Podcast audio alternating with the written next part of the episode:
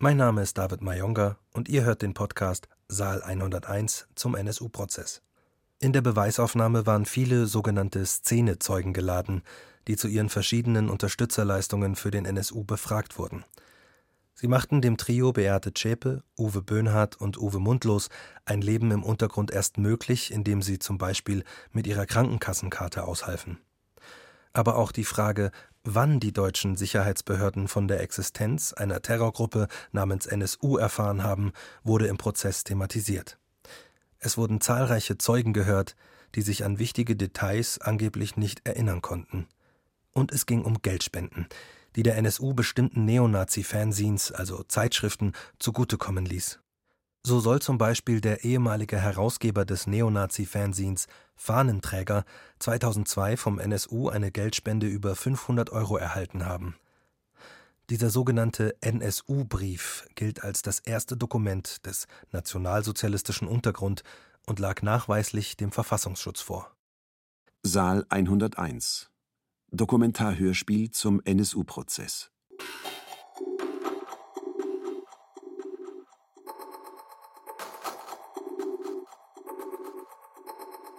Teil 16 Beweisaufnahme Netzwerke und Unterstützer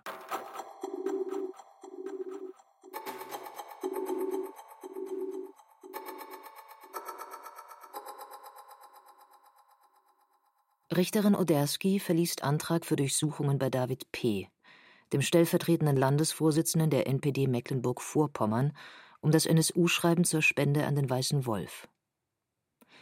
David P. war Herausgeber und Schriftführer vom Weißen Wolf, einem rechtsextremen Fanzine, das mit ungefähr 20 Ausgaben erschienen ist. In Ausgabe 18 gibt es die Textzeile Vielen Dank an den NSU. Es hat Früchte getragen. Der Kampf geht weiter. Der Weiße Wolf platzierte 2001 einen Spendenaufruf. Die Festplattenauswertung der Frühlingsstraße hat ergeben, dass ein Brief für Bargeldspenden entworfen wurde. Die Ausgabe 4 des Weißen Wolfes wurde 1998 in der Garage in Jena gefunden. In Ausgabe 18 gab es dann die Danksagung für die Spende. David P. hat in der Veröffentlichung eine geeignete Form der Danksagung gesehen, weil er wusste, dass er nicht direkt mit dem NSU in Kontakt treten könne. Beweisantrag Vertreterin der Nebenklage Kubaschik. Zu laden ist der Zeuge mit dem Tarnnamen Sebastian Egerton vom Bundesamt für Verfassungsschutz. Außerdem soll das Vorwort aus dem Weißen Wolf verlesen werden zum Bilden von Netzwerken und zum Kampf. Egerton war beim Bundesamt für Verfassungsschutz Erstauswerter der betreffenden Ausgabe des Weißen Wolfs.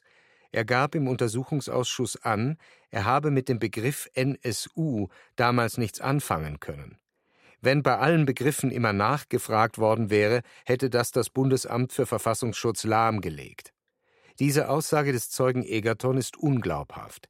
Die Vertreterin der Nebenklage Kubaschik glaubt, dass eine Auswertung des Begriffs durch das BFV erfolgte. Die Bundesanwaltschaft tritt der Ladung des Zeugen Egerton entgegen. Beweisantrag der Vertreterin der Nebenklage Kubaschik.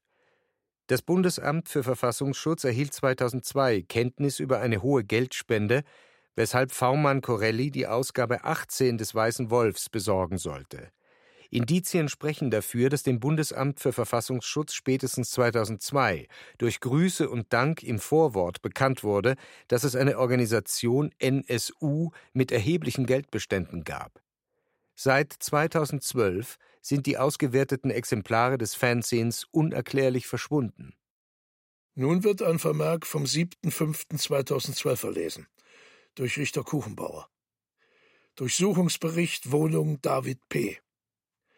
Ausgangslage Durchsuchung durch Bundesgerichtshof bei Lebensgefährtin von David P. angeordnet.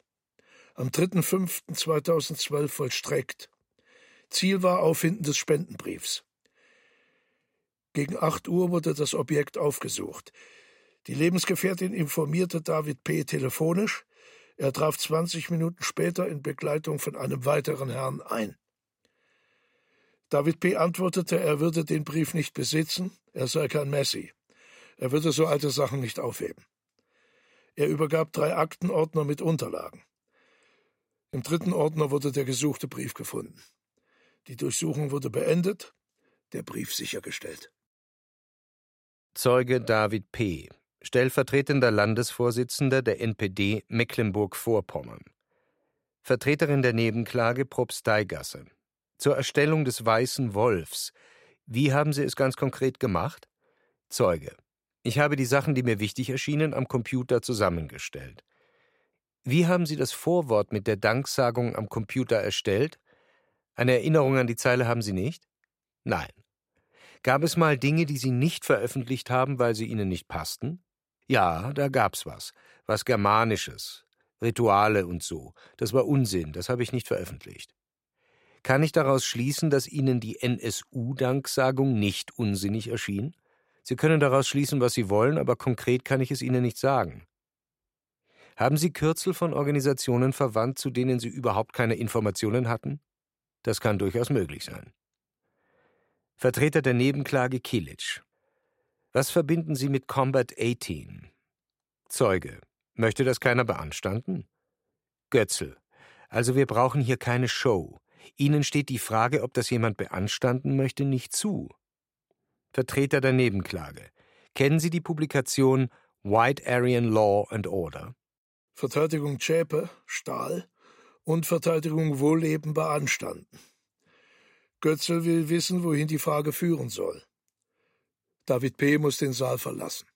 Vertreter der Nebenklage Kilic. Der Zeuge hat 2002 Interviews mit der Weißen Bruderschaft Erzgebirge auch über White Aryan Law and Order im Internet veröffentlicht. In diesem Fernsehen wird damals die Strategie des NSU beschrieben. Götzl, was wollen Sie denn dann eigentlich von dem Zeugen wissen? Vertreter der Nebenklage, ob dem Zeugen bekannt war, dass die Emmingers als Weiße Bruderschaft Erzgebirge diese Strategie veröffentlicht haben. Zeuge kommt wieder rein. Vertreter der Nebenklage. Haben Sie 2002 etwas über White Aryan Law and Order publiziert? Zeuge. Nein. Vertreter der Nebenklage. Sagt Ihnen die Weiße Bruderschaft Erzgebirge was? Zeuge. Nicht aus dem Jahr 2002. Das erste, was ich dazu gehört habe, war aus der Berichterstattung über diesen Prozess. Zeuge geht nun an den Richtertisch. Eine Webseite wird vorgehalten. Vertreter der Nebenklage Kilic, ist das die Seite, die Sie damals angelegt haben für den Weißen Wolf 2002? Zeuge? Das ist möglich. Ich möchte nicht ausschließen, dass das auf verschiedenen Seiten war. Nun wird weitere Seite vorgehalten. Zeuge? Eine Erinnerung kommt nicht, aber das ist auf jeden Fall mein Postfach, das da oben steht. Vertreter der Nebenklage? Da steht ein Interview mit der WBE, das steht für Weiße Bruderschaft Erzgebirge. Kommt da eine Erinnerung, ob Sie das eingestellt haben? Zeuge? Nein. Zeuge Thorsten A., Herausgeber der rechtsextremen Zeitschrift Fahnenträger.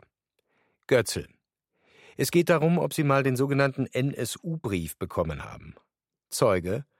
Ich habe einen Brief gekriegt. Da waren 500 Euro drin. Und ein Schreiben, das war's. Ich würde sagen 2002. A4-Blatt. Mit Text auf der einen Seite, auf der anderen ein Bild. Können Sie die zeitlichen Umstände erläutern?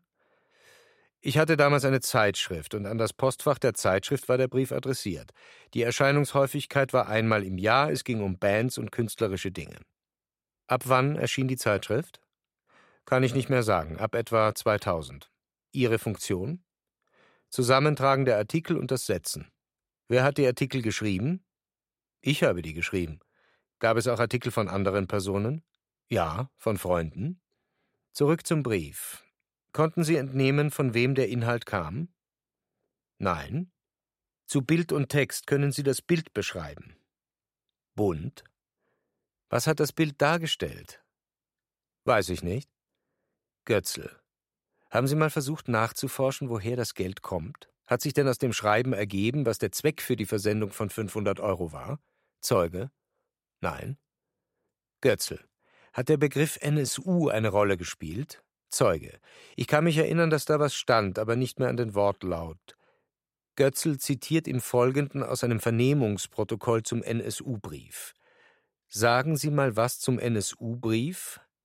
Brauner DIN A4-Umschlag mit Fenster. Der Absender war der Nation Europa Verlag. Sagt Ihnen der Verlagsname was? Kannten Sie den Verlag? Zeuge Ach so, damals, ich weiß nicht, ob es das noch gibt. Kann sein, dass ich mal was gelesen habe. Götzl zitiert. Was war im Briefumschlag? Auf der einen Seite war Text, auf der anderen Seite das NSU-Logo. Zeuge. Ich kann mich nicht mehr genau erinnern, das ist vier Jahre her. Götzl zitiert. Dort stand etwas von einer Spende. Zeuge. Ich kann mich nicht mehr erinnern, auch nicht an die Vernehmung. Götzl zitiert. Falls der Brief nicht an den richtigen Empfänger ging, soll er den an den Absender zurückschicken. Das Geld kann Empfänger behalten. Gezeichnet Nationalsozialistischer Untergrund. Zeuge. Es ist möglich, dass das da stand. Götzl zitiert. Haben Sie danach wieder was vom NSU gehört? Nein, erst im November 2011, als der Name wieder auftauchte. Ich kannte ja auch das Logo. Haben Sie 2011 das Logo wiedererkannt? Vielleicht. Götzl. Sagt Ihnen der weiße Wolf etwas? Zeuge. Vom Namen. Das war halt auch ein Heft. Götzl. Wussten Sie, wer den herausgibt? Zeuge. Nein. Oberstaatsanwalt Weingarten. Haben Sie heute Erinnerungslücken vorgetäuscht? Zeuge. Nein.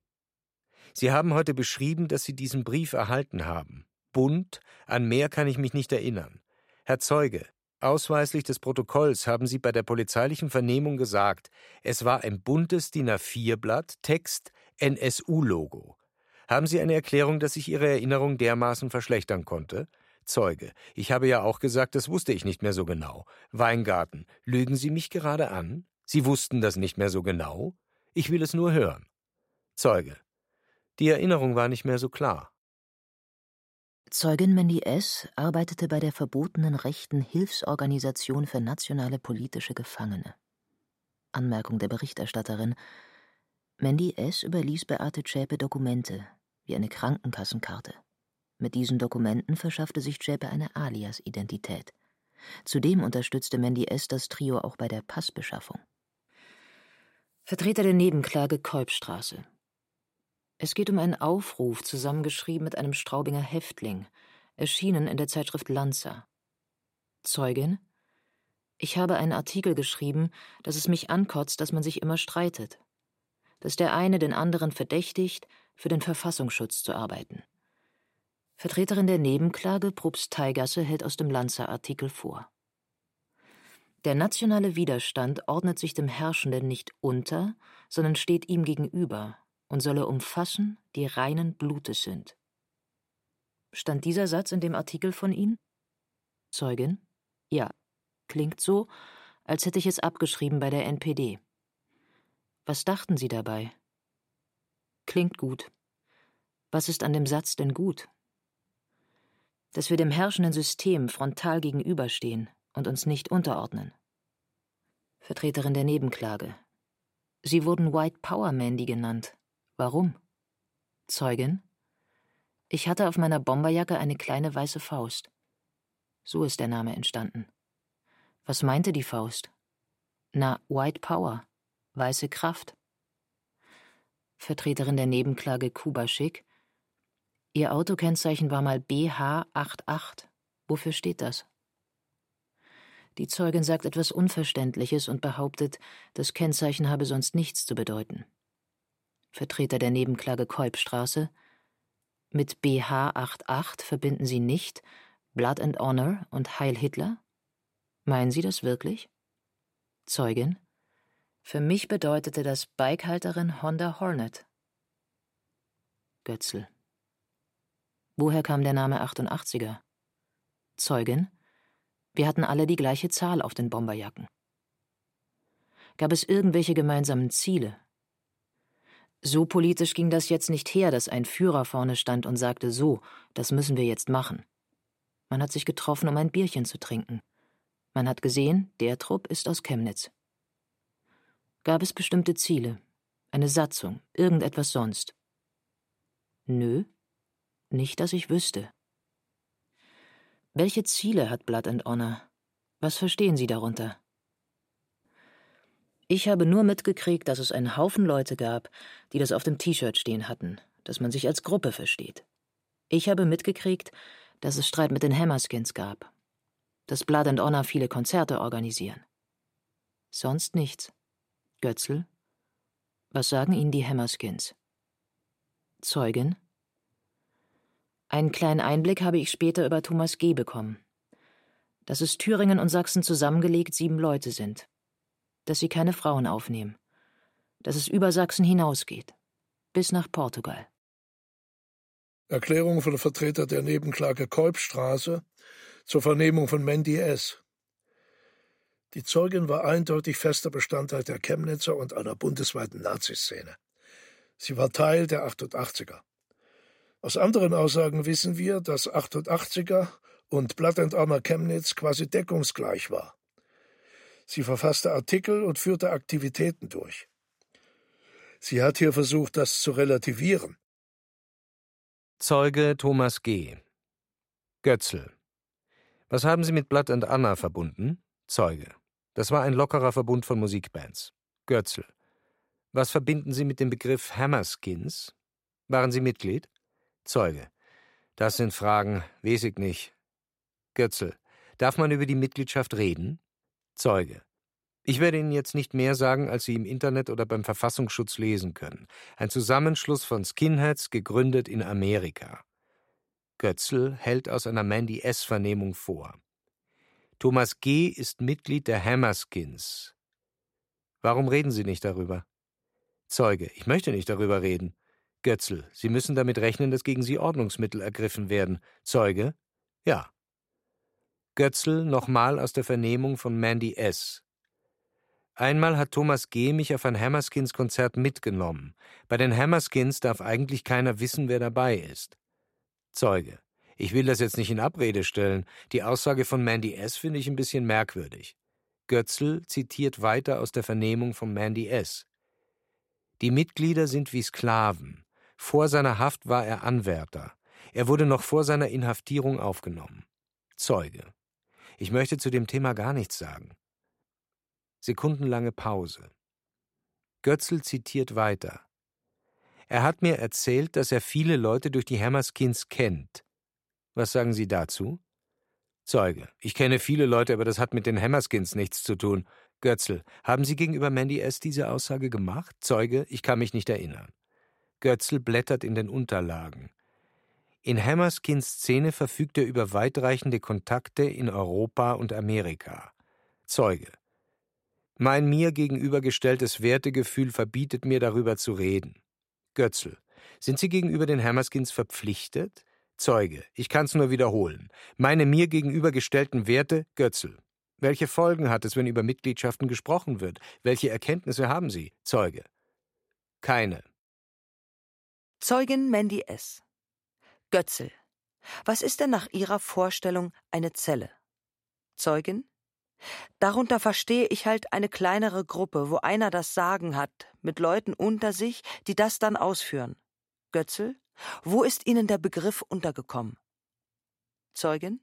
Es gab einen großen Zeitungsartikel über Thomas G., da war das erklärt und ich habe es übernommen.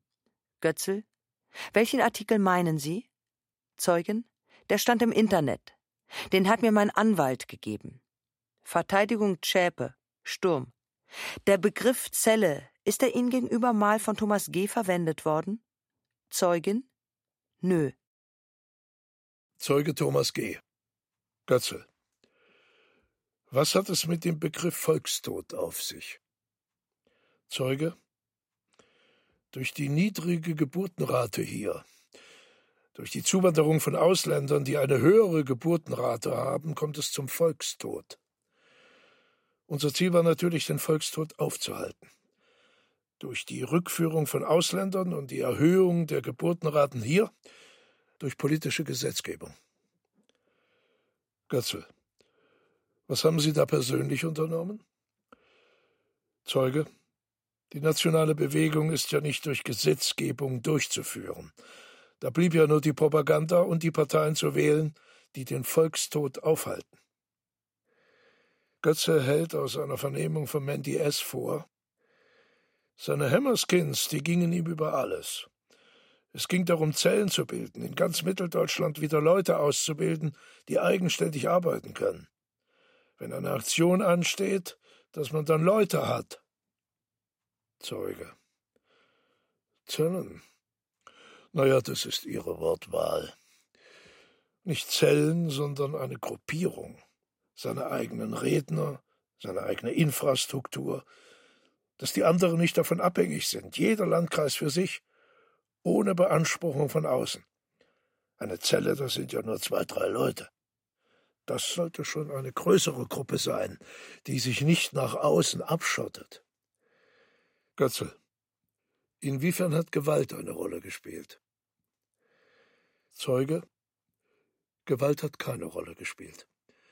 Wenn wir gemerkt haben, dass was aufkommt, haben wir als Ordner oder Veranstalter darauf hingewirkt, Aggressionen zu unterbinden. Also Herr Wohleben, André K. In Altenburg habe ich es gemacht. Da waren auch andere dabei. Da fallen mir jetzt spontan keine Namen ein. Götze, jetzt fallen Ihnen nur Wohlleben und André K. ein. Denken Sie mal nach. Zeuge, ich sehe auch den Konflikt zwischen dem Gericht und mir.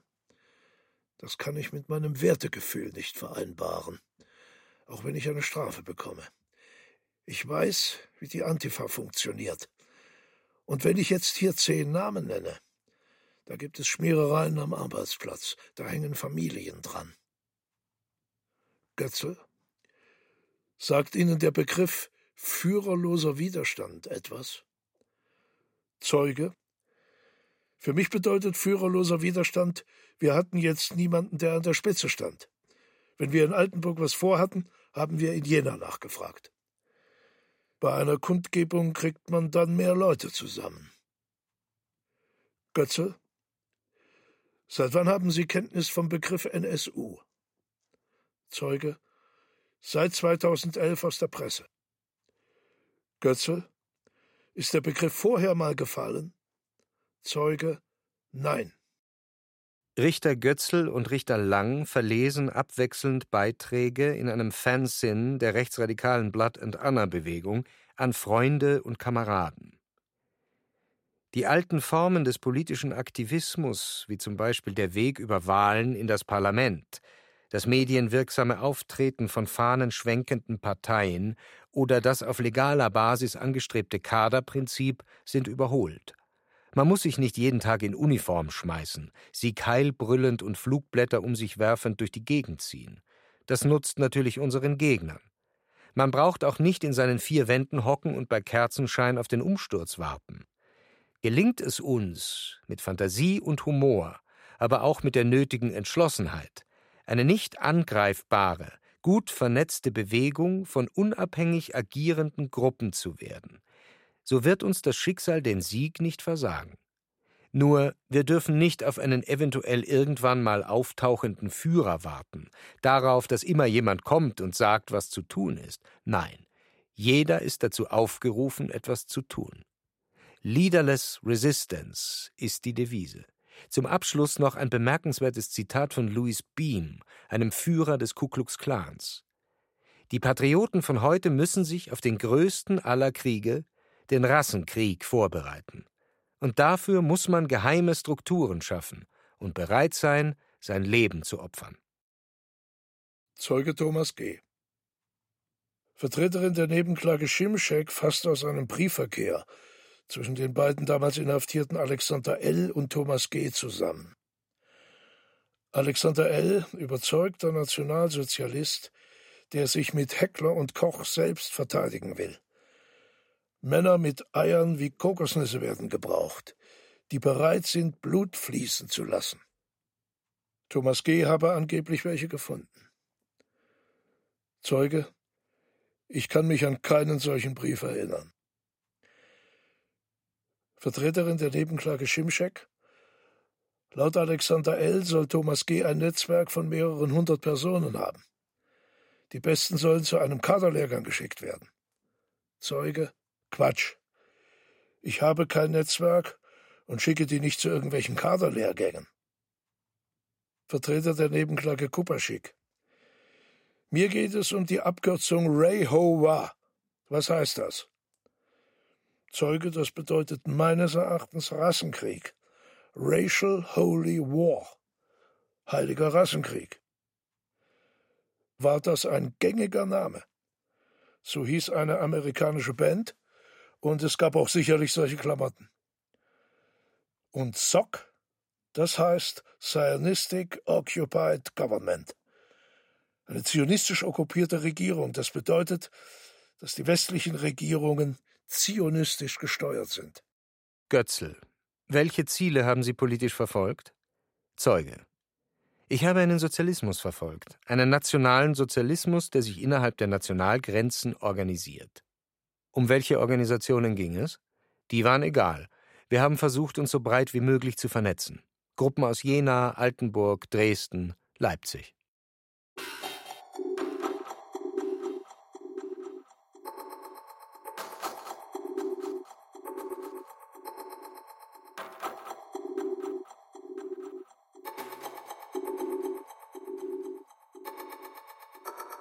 Saal 101 Dokumentarhörspiel zum NSU-Prozess Teil 16 Beweisaufnahme. Netzwerke und Unterstützer